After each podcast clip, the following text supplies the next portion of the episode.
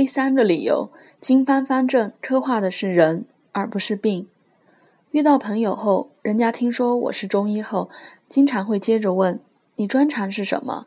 我说：“我是中医。”对方接着还会问：“那擅长治疗什么病？”我说：“我不会看病，只是调理人。”对方这时或若有所悟，或一脸疑惑。在许多人看来，医生一定是看某科疾病或某种疾病的专家。其实，古代的中医有的分科。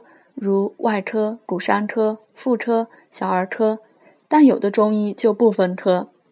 你看看叶天士《临症指南》一案，就门类很多，不仅内外妇儿，连皮肤、五官都有。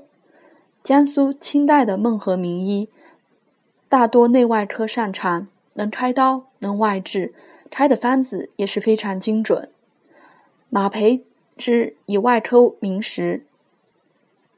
但去北京看慈禧太后是看的妇科杂病，再看看在国外行医的诊所，不也是什么病都看？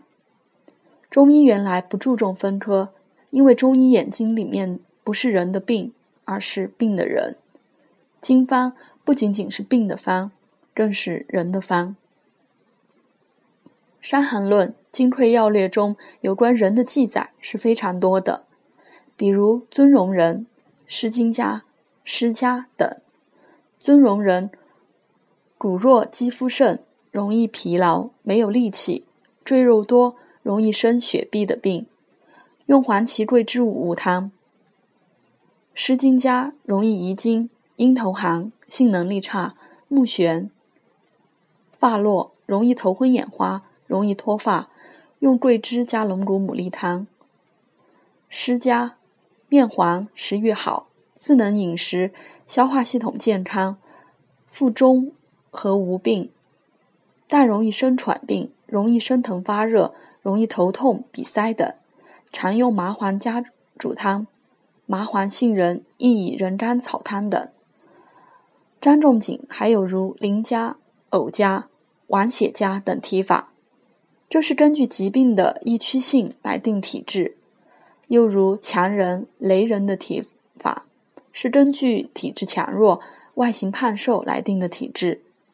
以上这种关于病人的记载，都说明古代医家重视人的观察和分类。人是活人，所以人的特征胖瘦枯荣是次要的，关键是神色，也就是人精神状态。经方方正往往有对患者精神状态特征的描述，而且非常精彩和传神。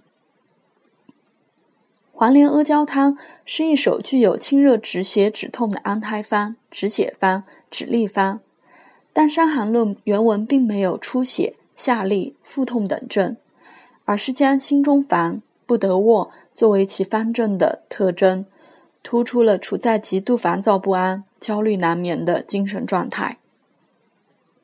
桂枝汤的气上冲，小柴胡汤的往来寒热、胸胁苦满、默默不欲饮食。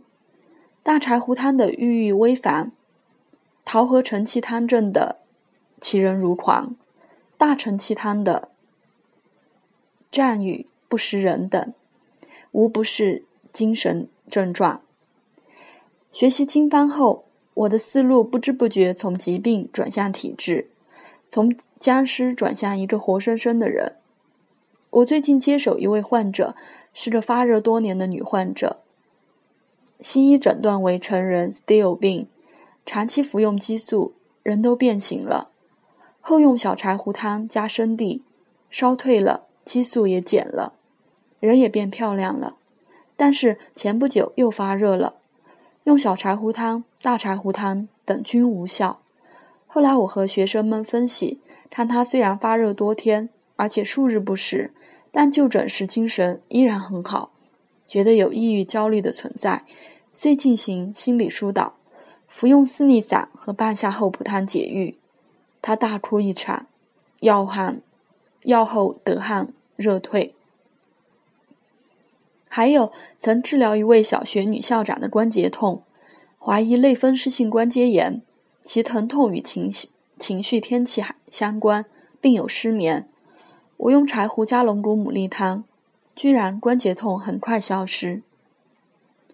痛经是女青年的临床常见病，许多与精神压力有相关。用当归芍药散、桂枝茯苓丸、用温经汤未必有效。